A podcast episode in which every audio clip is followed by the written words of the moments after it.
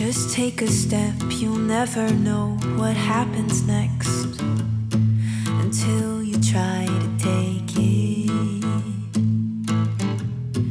A million reasons that you might live to regret, but you won't know till you've made it.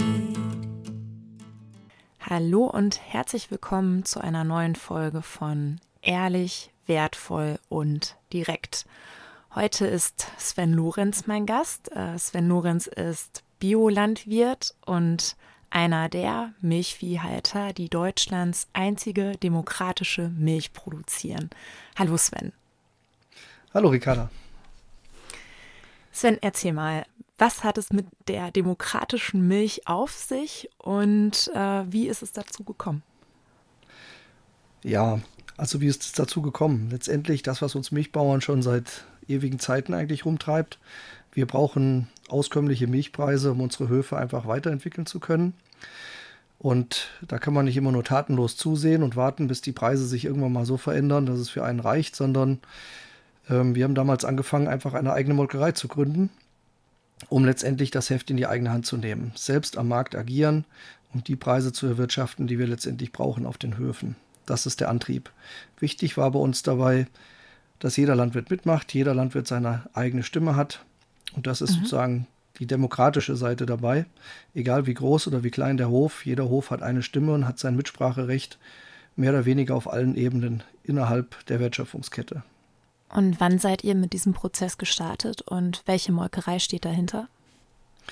Also gestartet sind wir damals schon 1986 mit der Gründung einer Milcherzeugergemeinschaft, MEG Hessen WV von der ich sozusagen jetzt der Vorsitzende bin, seit nunmehr drei Jahren.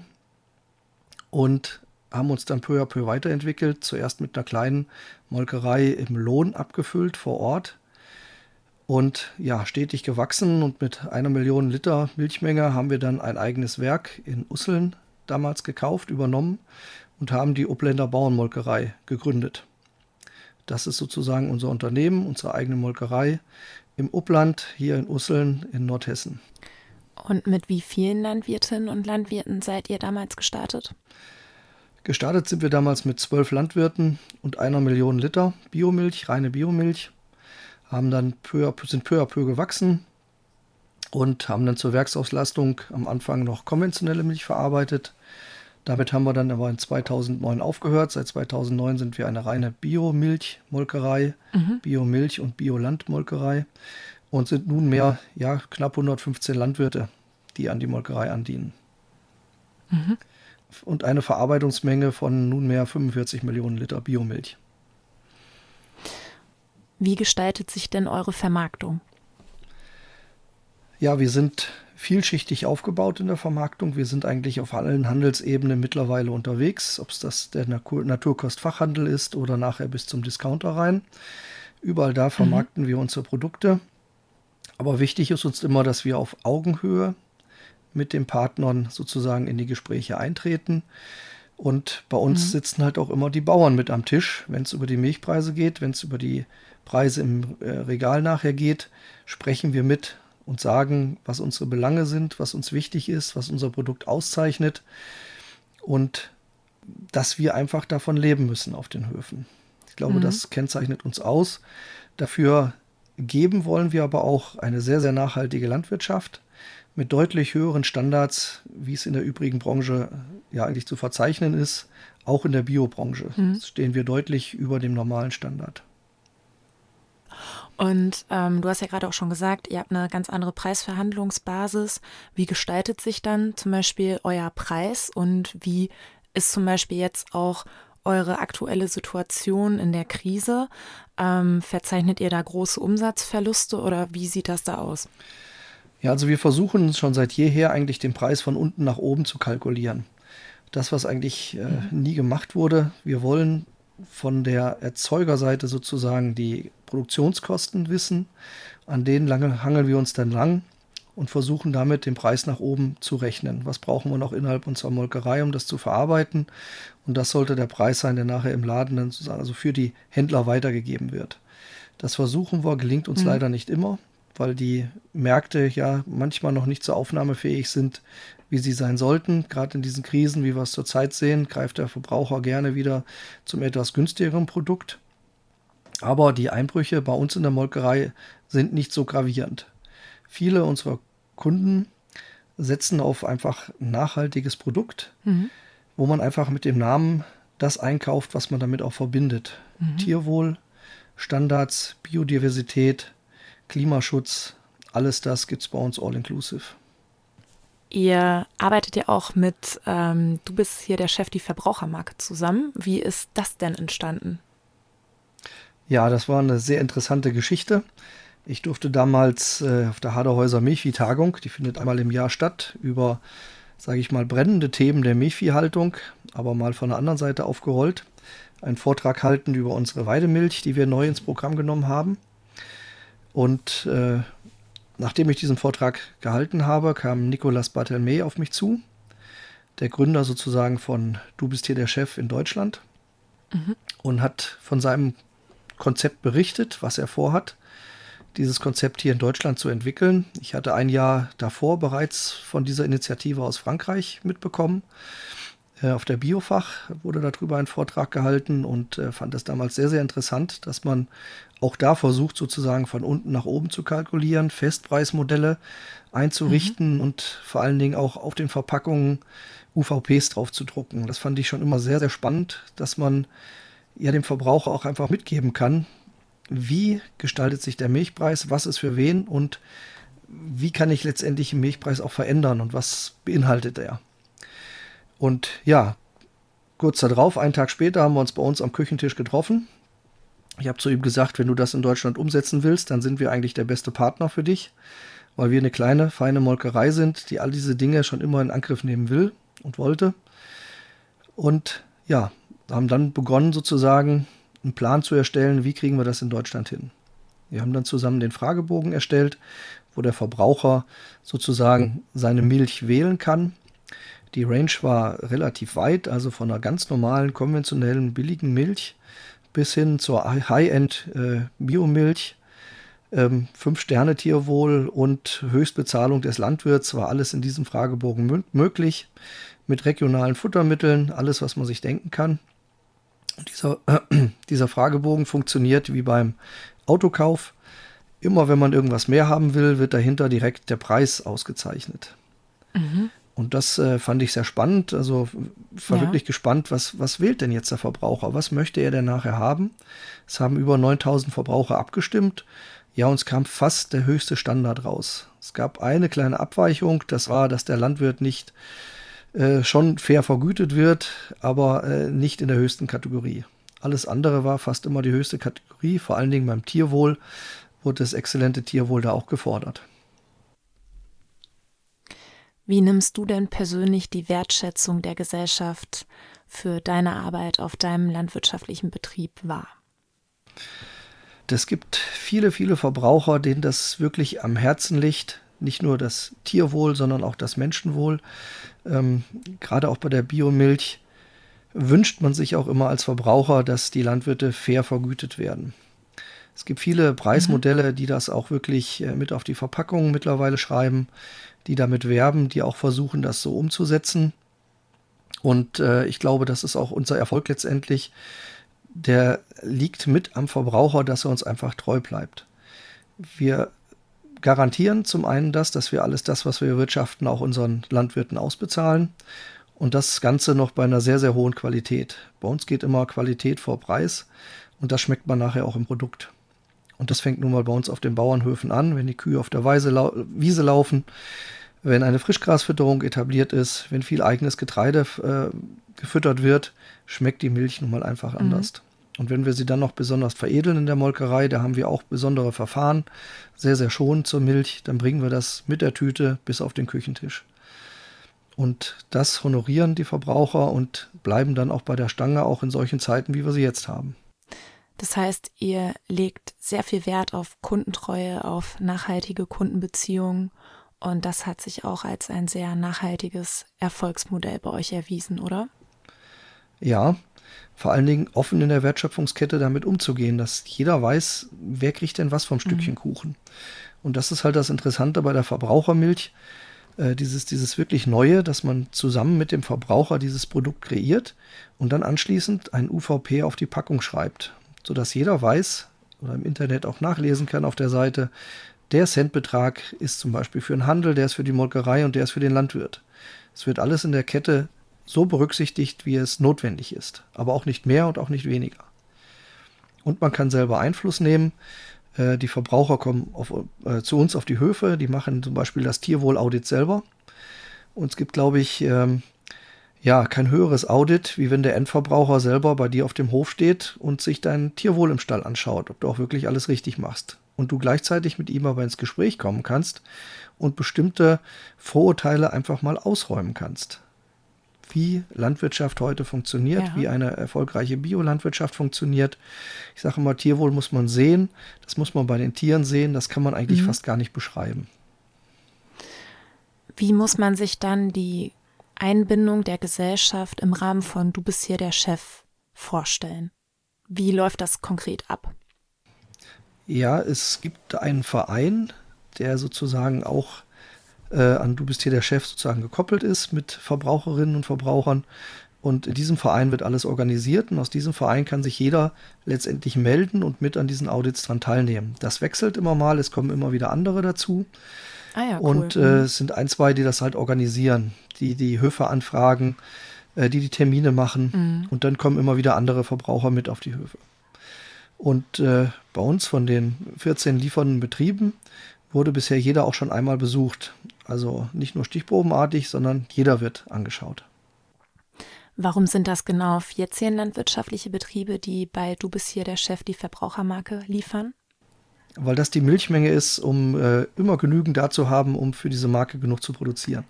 Ah, okay. Das war verstehe. die Auswahl, weil wir ja deutlich höhere Standards haben wie normal bei Bioland. Ja. Und schon längst wie bei EU-Bio. EU -Bio. Und deswegen mhm. mussten wir bestimmte Betriebe sozusagen auswählen, auch im demokratischen Verfahren, die ja. sozusagen in diese Verbrauchermilch dann reinliefern dürfen. Ah so. Mhm. Ja. Du hast ja vorhin auch schon mal das Thema Wertedialog mit Verbraucherinnen und Verbrauchern angesprochen. Welche Erfahrungen machst du da persönlich auf deinem landwirtschaftlichen Betrieb? Bist du auch einer von den 14 Betrieben, die ähm, in das Programm von Du bist hier der Chef die Verbrauchermarke liefern? Ja, also wir selber sind auch mit dabei bei den 14 Betrieben, weil ich gesagt habe, wir wissen mhm. ja nicht, was aus dieser Marke wird. Gibt es Anlaufschwierigkeiten? Wie funktioniert das überhaupt? Ähm, da wollte ich nicht irgendwelche beliebigen Betriebe erstmal äh, ja mehr oder weniger ins Unglück stürzen. Man weiß ja nie, ob sowas funktioniert. Ja. Und deswegen sind wir selber da erstmal vorangeschritten, äh, weil es natürlich erstmal auch ein bisschen Lehrgeld kostet, bis man dann wirklich auf eine Auslastung kommt, die auch äh, so einen Milchpreis generiert. Man muss ein bisschen Milch auch vorhalten, damit das funktioniert. Und ja, diese Kosten äh, wollte ich nicht anderen Betrieben aufbürden. Ähm, das andere ist einfach, dieser Kontakt zu dem Verbraucher, den brauchen wir als Bauern nicht scheuen. Ganz im Gegenteil. Ich ja. habe sehr, sehr oft gemerkt, dass die Ziele, die der Verbraucher hat und die Ziele, die wir als Landwirte haben, zum großen Teil deckungsgleich sind. Der Verbraucher mhm. möchte ein qualitativ hochwertiges Produkt, das er sehr gut konsumieren kann, mit einem guten Gewissen konsumieren kann und gleichzeitig dabei den Landwirt unterstützen will, dass er bei seiner täglichen Arbeit einfach was übrig bleibt. Und dasselbe wollen wir Landwirte eigentlich auch. Klar steht der Milchpreis mehr oder weniger häufiger im Vordergrund, aber nicht nur, sondern die Werte, die rund um so ein Produkt einfach noch da sind. Äh, Biodiversität, Klimawandel, Tierwohl. Alles das sind Dinge, die, die sehr, sehr wichtig geworden sind für den Verbraucher und für den Landwirt, um nachhaltig zu wirtschaften. Und die brauchen einfach einen Preis und der muss gemeinsam gefunden werden. Dazwischen, ich sag mal, die Molkerei, Marge, beziehungsweise in der Molkerei die Milch zu verarbeiten, die ist äh, fast genauso teuer wie die anderen Milchsorten auch. Da ist nicht der große Hebel, man muss es nur in getrennten Kanälen erfassen. Aber äh, das eigentliche, was umgesetzt wird, das passiert auf den Höfen und der Konsument möchte das unterstützen. Und das muss man immer wieder voranstellen und im Dialog einfach auch ausarbeiten. Und das funktioniert bei dieser Milchsorte sehr, sehr, sehr gut. Und was sind zum Beispiel deine persönlichen Erfahrungen im Dialog mit Verbraucherinnen und Verbrauchern, wenn du ein Audit bei dir auf dem Hof hast? Kannst du da irgendein Beispiel nennen, wo du zum Beispiel Vorurteile ausgeräumt hast? Naja, ein so Vorurteil ist einfach, wie lange leben Kühe oder wie lange können Kühe leben. Da geht es darum, dass man einfach sich damit auseinandersetzen muss, dass es auch auf einem normalen landwirtschaftlichen Betrieb auch nun mal Verluste gibt. Es stirbt nun mal leider auch mal eine Kuh ab und an und stirbt auch nun mal leider ein Kalb ab und an. Das muss man einfach offen kommunizieren. Mhm. Wichtig ist dabei immer, dass die Anzahl nicht zu hoch wird, sondern dass da wir alles das geben, was uns sozusagen gelernt wurde in unserer Ausbildung, dass wir das umsetzen und dass wir uns verantwortungsvoll um das Mitgeschöpf einfach kümmern. Das sollte da im Vordergrund stehen. Das heißt aber nicht, dass wir keine Verluste mehr haben.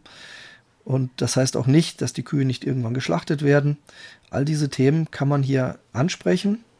Man kann aber zeigen, dass in der Zeit, wo man sich um das Tier sozusagen kümmert, dass man da so viel Herzblut reinstecken kann, dass es den Tieren gut geht auf den Höfen.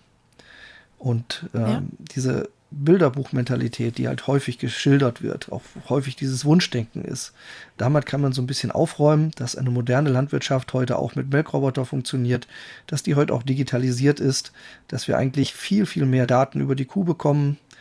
Ähm, das kann man zeigen und das versteht der Verbraucher auch. Der hat heute auch sein Smartphone teilweise zum Einkaufen oder wenn er seine Bankgeschäfte macht, die Smartwatch an der, an der Handgelenk. Die Zeiten gehen einfach weiter und diese das Bilderbuch-Klischee von früher, das gibt es heute nicht auf unseren Höfen, sondern es ist eigentlich viel besser, wie es da drin beschrieben wird. Und das kann man zeigen. Ja. Es gibt ja in dem Fragebogen von Du bist hier der Chef, die Verbrauchermarke, auch konkrete Fragen zur Betriebsgröße eines landwirtschaftlichen Familienbetriebs. Welche Range herrscht da bei der Obländer Bauernmolkerei vor? Also bei uns in der Liefergemeinschaft sind die größten Betriebe so ungefähr bei 180 Kühen. Aber der Durchschnitt liegt ungefähr bei 60 Kühen. Das haben wir für Zahlen, aber ähm, diese Frage wird nicht nur von Verbrauchern gestellt, sondern auch bei uns in der Liefergemeinschaft. Es kommen immer mal wieder Anfragen, wo auch größere Betriebe sich melden. Und wir haben häufig Diskussionen bei uns äh, in der Liefergemeinschaft. Was ist denn so eine Größe, die man noch aufnehmen kann? Lieber drei kleinere Betriebe statt einen großen.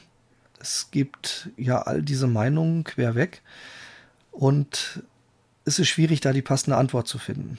Ich sage hier bei uns in den ja, ehemaligen Bundesländern ist eigentlich das falsche Wort. Wir sind ja mittlerweile zu einem Deutschland zusammengewachsen, aber ich sage immer, wenn man in den äh, ostdeutschen Bundesländern schaut, sind einfach ganz andere Strukturen gegeben. Ich hatte vorher auch da großen Respekt vor und habe gedacht, sowas kann doch gar nicht im Biolandbau funktionieren, bis man dann eines Besseren belehrt wird und dann sieht, dass auch äh, 1300 Kühe, 1500 Kühe gut funktionieren. Man muss es mehr oder weniger an der Betreuungsintensität festmachen und an der Fläche, die die Kühe zur Verfügung haben. Viele von diesen Betrieben stehen besser da wie wir in den Westbundesländern, weil sie einfach viel, viel mehr Fläche zur Verfügung haben. Die können fast zu 100 Prozent ihr eigenes Futter produzieren auf den Höfen und haben auch dementsprechend die Mitarbeiter, die sich um die Tiere kümmern. Und selbst Weidegang und Frischgrasfütterung ist kein Problem mehr durch die Technisierung. Und äh, von daher müssen wir, glaube ich, diese Ängste ein bisschen abbauen, sondern wir müssen einen Standard festlegen. Was heißt das für uns? Was brauchen wir, um eine verantwortungsvolle Biomilchviehhaltung hinzubekommen. Das heißt, Betreuungsintensität, Fläche, Weidegang. Das sind Punkte, die man einfach definieren muss und darüber dann auch letztendlich ja das, das Tierwohl dann auch festmachen mhm. und auch das, was man in der Liefergemeinschaft aufnehmen kann oder mhm. nicht. Mhm. Und wie gestaltet sich der Wertedialog von den landwirtschaftlichen Betrieben in eurer äh, Milcherzeugergemeinschaft, die nicht in das Programm von Du bist hier der Chef, die Verbrauchermarke liefern. Welche Maßnahmen habt ihr da, um den Wertedialog zwischen ja, der Obländer Bauernmolkerei und der Gesellschaft voranzutreiben? Ja, also ich glaube, da haben wir das ganze Produktportfolio, was es so gibt, auf den Höfen zu bieten. Mhm. Wir haben sehr, sehr viele Betriebe, die einen Hofladen mit dabei haben, die ein Hofcafé dabei haben, ähm, oder auch eine Hofkäserei dabei haben. Und alle die haben direkten Austausch mit den Verbrauchern. Viele von denen laden auch Schulklassen ein, laden Kindergärten ein, um einfach in Kontakt zu treten, um das zu zeigen, was sie auf ihren Höfen machen.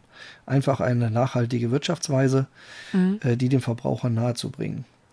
Und äh, zudem steht meist in ihren Hofläden dann auch die Produkte, die wir in unserer eigenen Molkerei dann sozusagen auch produzieren.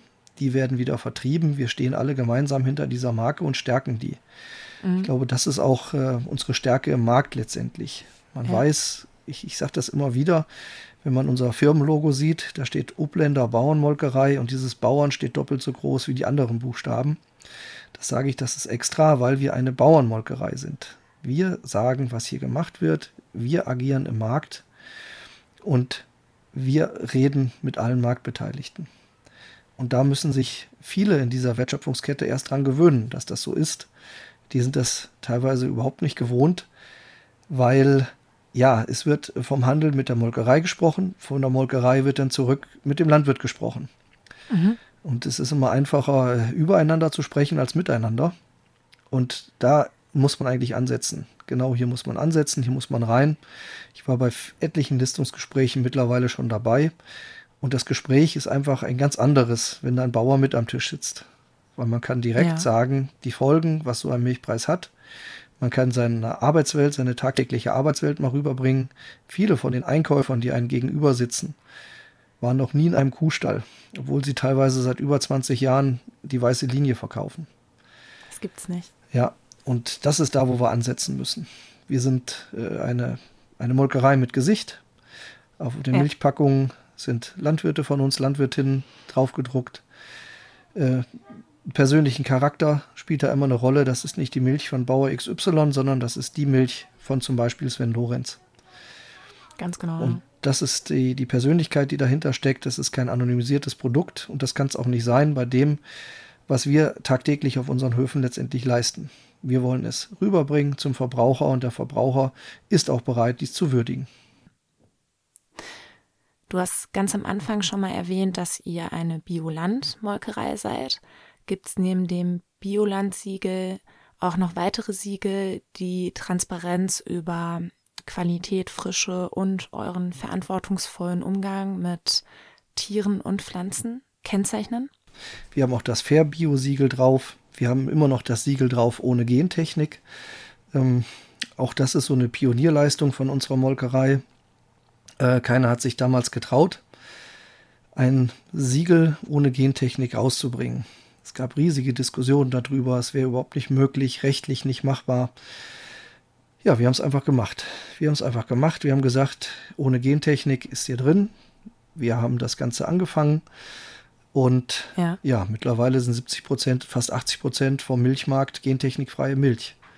Das ist wie so ein kleiner Funke dann auch entzünden kann und mhm. plötzlich ist so ein Eis gebrochen und man geht neue Wege. Wovon man vorher immer gesagt hat, das ist überhaupt nicht möglich. Auch damals die äh, 40-Cent-Schallmauer. Ich erinnere mich noch gut an die vielen Proteste, die wir hatten mit Milch wegschütten. Da waren wir selbst noch kein Biobetrieb. Ja, da hat es die Obländer Baumolkerei einfach vorgemacht und hat die 40 Cent ausbezahlt. Und schon war das Eis gebrochen und die anderen Molkereien mussten oder wollten hinterherziehen. Wir haben etwas später auch die 50-Cent-Schallmauer durchbrochen. Das ging dann so ein bisschen unter. Aber das sind alles so Pionierleistungen, die wir gemacht haben und daran äh, hört es bei uns nicht auf, sondern die nächsten Pionierleistungen sind schon sozusagen in der Schublade und werden gerade vorbereitet. Wir haben ja ein neues Werk gebaut für knapp 22 Millionen Euro wo wir auch demnächst neue Ideen einfach umsetzen wollen, mhm. um den Milchmarkt weiter gestalten zu wollen. Wir wollen nicht warten, ja, bis alle so weit sind, dass es funktioniert, sondern wir wollen zeigen, wie es funktioniert. Und du bist hier der Chef, ist eigentlich nur eine logische Konsequenz, so ein Produkt von uns aus anzubieten, weil das eigentlich die ganze Arbeit ist, die wir in den letzten Jahren am Milchmarkt sozusagen gemacht haben, münden in diesem Produkt.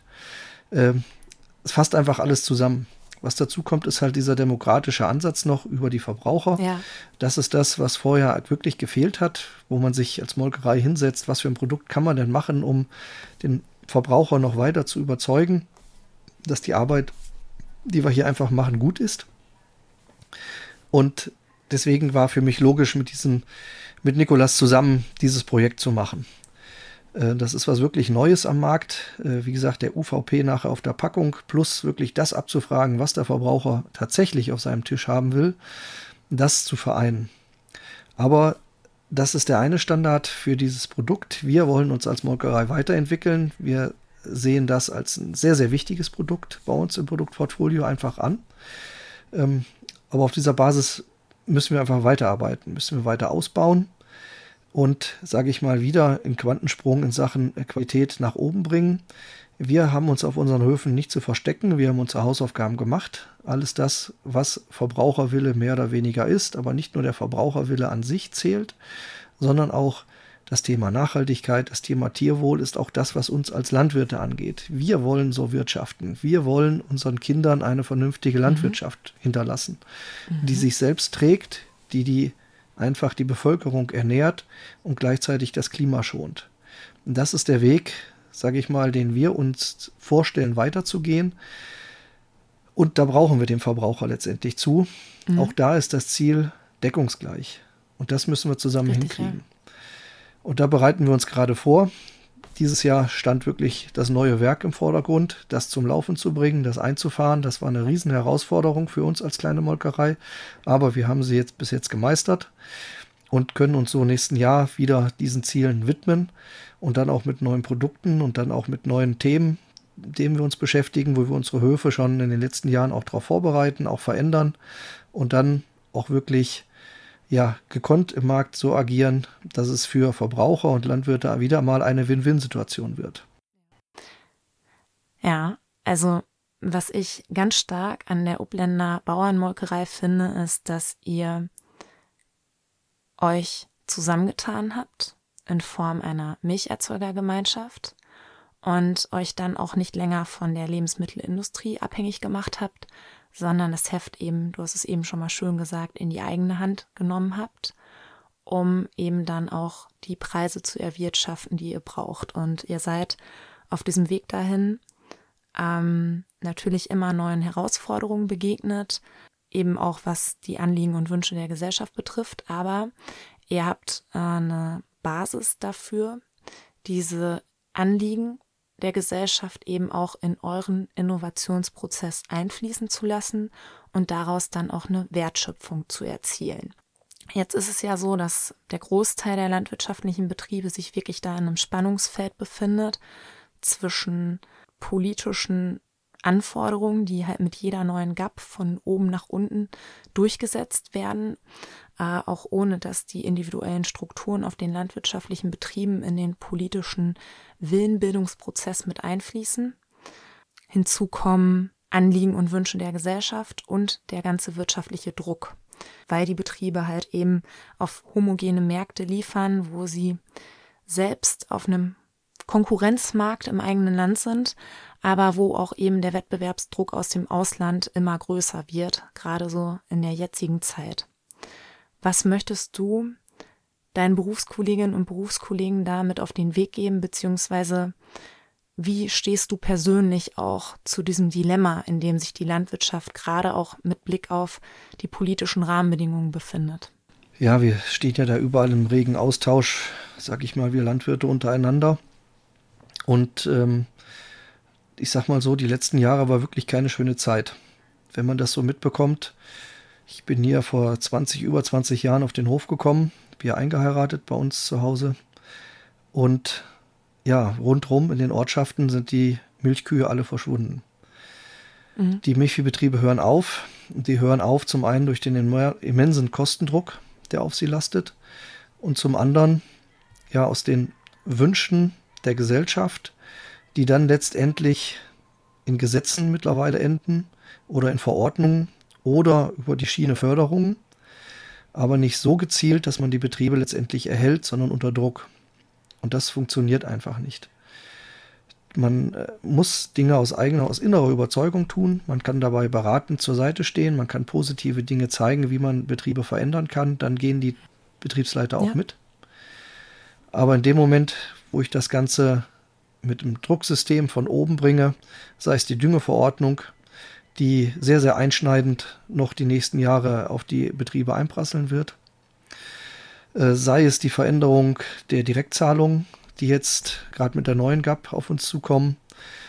Ähm, man kennt es in der Politik, häufig kommt nachher der faule Kompromiss raus und nicht das ja möglichst optimale, um in der Sache weiterzukommen. Und das bemängel ich auch wieder bei diesem Paket, was rumgekommen ist. Es wird versucht, hier über bestimmte Förderanreize eine Veränderung in der Landwirtschaft hinzubekommen. aber wirklich äh, nach Gießkannenprinzip, nicht flächendeckend, nicht in den einzelnen Regionen gedacht und schon gar nicht im Sinne der Landwirte. Mhm.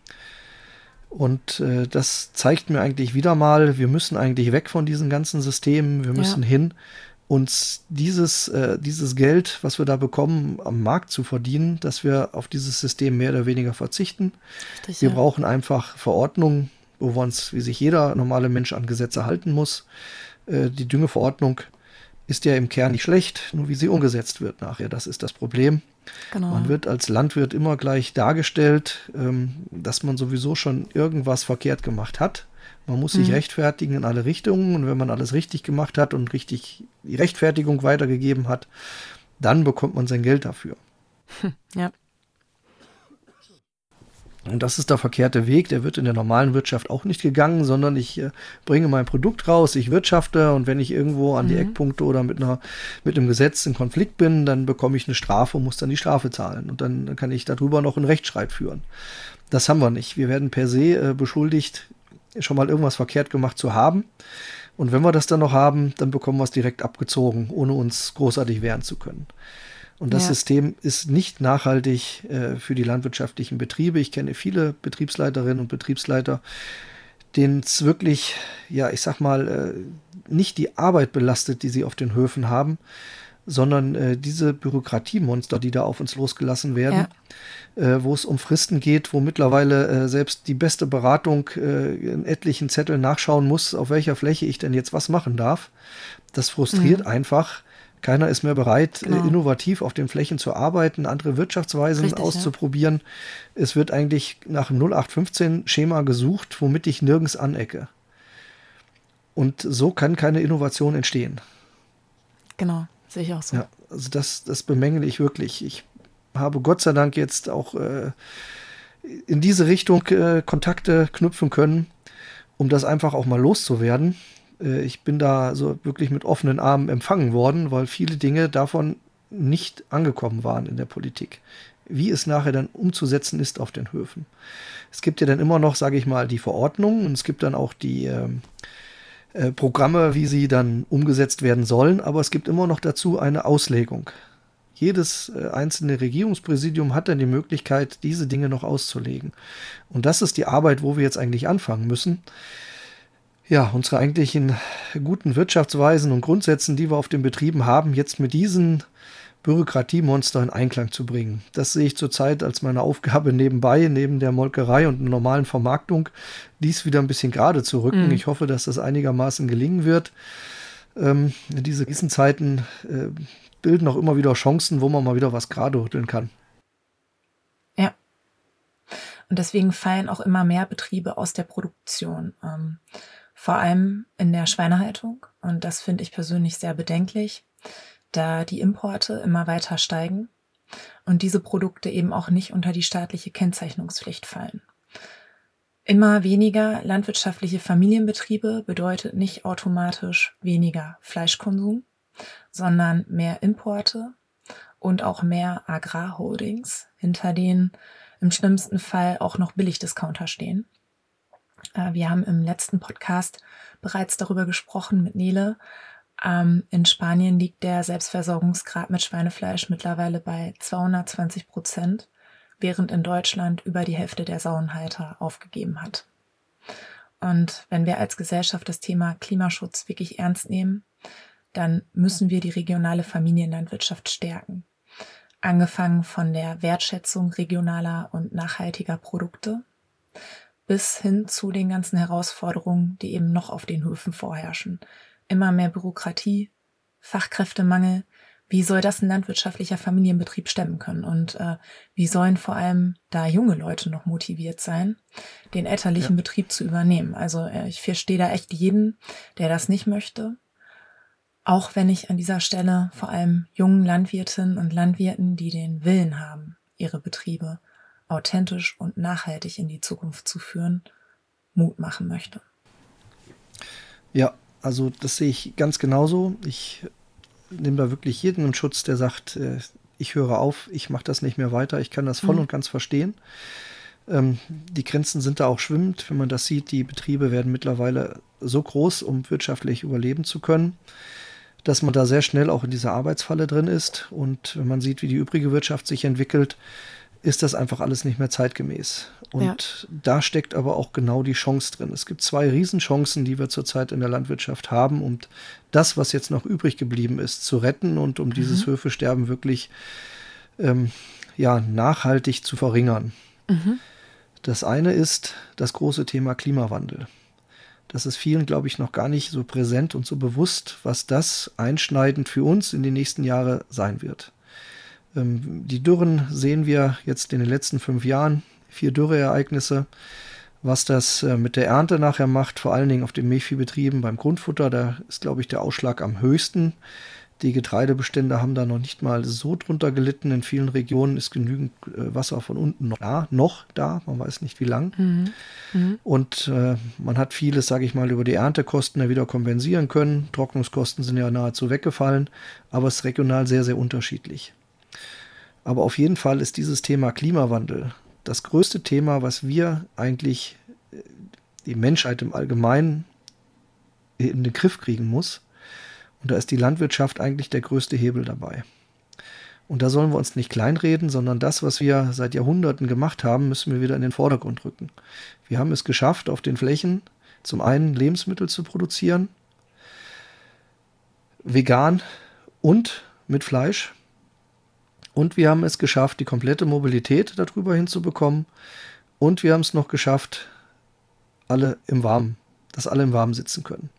Das ist die Herausforderung von morgen. Auf die müssen wir uns vorbereiten. Ja. Und das fängt heute an. Nicht gestern, nicht vorgestern, jetzt. Und das ist vielen nicht bewusst. Da wird noch äh, drumherum geredet und den harten Brei geredet. Darauf müssen wir uns vorbereiten. Und da sollten wir auch kein Blatt vor den Mund nehmen. Das äh, sage ich unseren Mitgliedsbetrieben auch. Das ist die Zukunftsaufgabe. Da stehen wir bevor. Und alle diese Begleiterscheinungen dabei. Und da sind wir jetzt ganz akut auch in der Energiekrise drin. Warum diese Energiekosten so explodieren, so steigen. Das hat alles damit zu tun. Und das ist die Chance, die regionalen Kreisläufe wieder zu schließen. Die, Richtig, ja. Äh, ich habe überhaupt nichts gegen die CO2-Steuer, die können von mir aus noch viel höher sein. Aber, jetzt kommt das Aber, sie muss international durchgesetzt werden. Damit hätten wir eine riesengroße Chance, hier unsere regionalen heimischen Produkte wieder nach vorne zu bringen es kann nicht sein, dass halt gerade du erwähntest, das Schweinefleisch aus Spanien günstiger nach Deutschland zu produzieren ist und zu verarbeiten wie das eigene heimische mhm. Fleisch. Bei der Milch ist das ähnlich. Das kommt dann aus, die kommt dann aus Polen oder Rumänien und wird dann hier verarbeitet. Die Kennzeichnungspflicht tut ihren Rest dazu, dass man es auch nicht als Verbraucher erkennt. Und schon haben wir das Dilemma, wo wir drin stecken. Und da müssen wir halt raus, indem wir äh, ja, uns selber wieder bewegen dass wir die, die nachgelagerten Bereiche wieder mit in die eigene Hand übernehmen. So wie es früher die Reifeisengenossenschaften waren, die großen Genossenschaften in der Fleischindustrie, die Molkereigenossenschaften. Wir müssen unsere Stimme einfach wieder darin erheben und sagen, wie es denn richtig läuft. Wir zeigen das auf den Höfen tagtäglich, wie eine Kreislaufwirtschaft funktioniert. Und das muss auch in der übrigen Wirtschaft wieder Fuß fassen. Und das ist einfach weg von dieser Billigmentalität. Wir sind eigentlich ja mhm. zu arm, um es billig leisten zu können. Das müssen wir voranstellen und müssen sagen, warum das so ist. Wir können das, wir haben die Argumente, wir können das zeigen. Und das andere große Thema ist die Flächenversiegelung. Die Fläche wird nicht mehr, die wird jeden Tag weniger. Ja. Die tut auch ihr Übriges dazu. Und die Themen muss man einfach benennen. Die hat man in letzter Zeit aufgegriffen. Man hat sich auch um das einige, ein oder andere Randgeschehen gekümmert. Aber die Summe aus diesen vielen Kleinigkeiten, die da auf uns jetzt einprasselt, dadurch müssen wir uns ändern, um in Zukunft noch standzuhalten. Und da wir der Schlüssel dafür sind, mhm. können wir das in Eigenregie machen. Und auf diesen Weg sollten wir uns begeben. Genau, ja. Das kann ich nur zu 100 Prozent unterstützen. Hier ist wirklich der Nährboden, auf dem das Vertrauen und die Wertschätzung der Gesellschaft überhaupt erst gesät werden können. Und da hoffe ich, dass viele Landwirtinnen und Landwirte sich öffnen und einen neuen Weg gehen. Und was ich auch besonders wichtig finde, ist, dass sie nicht erst auf den perfekten Moment warten und schon vorher alles kaputt denken, sondern einfach anfangen. Der richtige Moment ist immer jetzt. Ja, Sven, eine Frage möchte ich dir am Ende des Podcasts noch stellen. Wie wertvoll fühlst du dich als Landwirt? Ja, ich selber fühle mich sehr, sehr wertvoll als Landwirt. Ich habe gelernt, auf unserem Betrieb hier eine sehr, sehr wichtige Arbeit für die Gesellschaft zu tun, der Gesellschaft einen Teil zu geben, nicht nur in Form von wertvollen Lebensmitteln, sondern auch das Übrige, was wir hier alles produzieren. Und dadurch wird meine Arbeit deutlich aufgewertet. Mhm. Das ist aber auch ein Stück weit ein eigenes Bild, wie man sich und sein Netzwerk und seinen Betrieb aufbaut. Und das gibt einen letztendlich auch den Rückhalt weiterzumachen, in diesen schwierigen Fragen weiterzuarbeiten, innovativ zu sein, einfach mit seinem Betrieb, mit seiner Stellung in der Gesellschaft was voranzutreiben. Mhm. Und was möchtest du vielleicht in diesem Kontext noch Berufskolleginnen und Berufskollegen am Ende äh, dieses Podcasts mitgeben? Also mitgeben kann ich auf jeden Fall anfangen. Einfach anfangen auf den Höfen. Jeder Einzelne kann morgen am Tag anfangen, etwas zu verändern. Sei es, wenn es nur Kleinigkeiten sind, in der Außendarstellung, einen Kindergarten einzuladen, eine Schule einzuladen, mit dem Nachbarn zu sprechen. Aber auch anfangen, wieder mehr in Kontakt mit seinen direkten Berufskollegen zu treten und direkt anzufangen, ja, sein eigenes Tun und Handeln immer wieder auf den Prüfstand zu stellen. Wo stehe ich und wo sind meine Ziele? Und ganz wichtig, Ziele für sich selber formulieren oder auch gemeinsam formulieren, wie wir es bei der Upländer zum Beispiel machen, und dann gemeinsam diesen Weg auch zu gehen, zu mhm. beschreiten, auch wenn mal Steine im Weg liegen. Nach jedem Stein ist man etwas stärker und man kommt höher und man kommt weiter. Ja. Und es gibt einen Aufwind, weiterzumachen. Einfach anfangen und nicht lange zu warten und nicht zu viel drüber zu überlegen. Richtig, ja. Ja, wunderbar. Vielen, vielen Dank ähm, für deine Zeit heute und deine klaren, ehrlichen, direkten, wertvollen Worte. Ich wünsche euch äh, ganz viel Erfolg bei dem Innovationsprozess, der jetzt auch wieder bei der Upländer Bauermolkerei ansteht. Ich bin schon sehr gespannt, ähm, was ihr dann nächstes Jahr verändert habt, erneuert habt, weitergebracht habt. Und äh, ja, alles Gute bis dahin und bis dann. Ciao. Ja, Dankeschön. Tschüss. Das war ehrlich, wertvoll und direkt. Mehr Infos findest du unter www.ricardaberg.com. Sometimes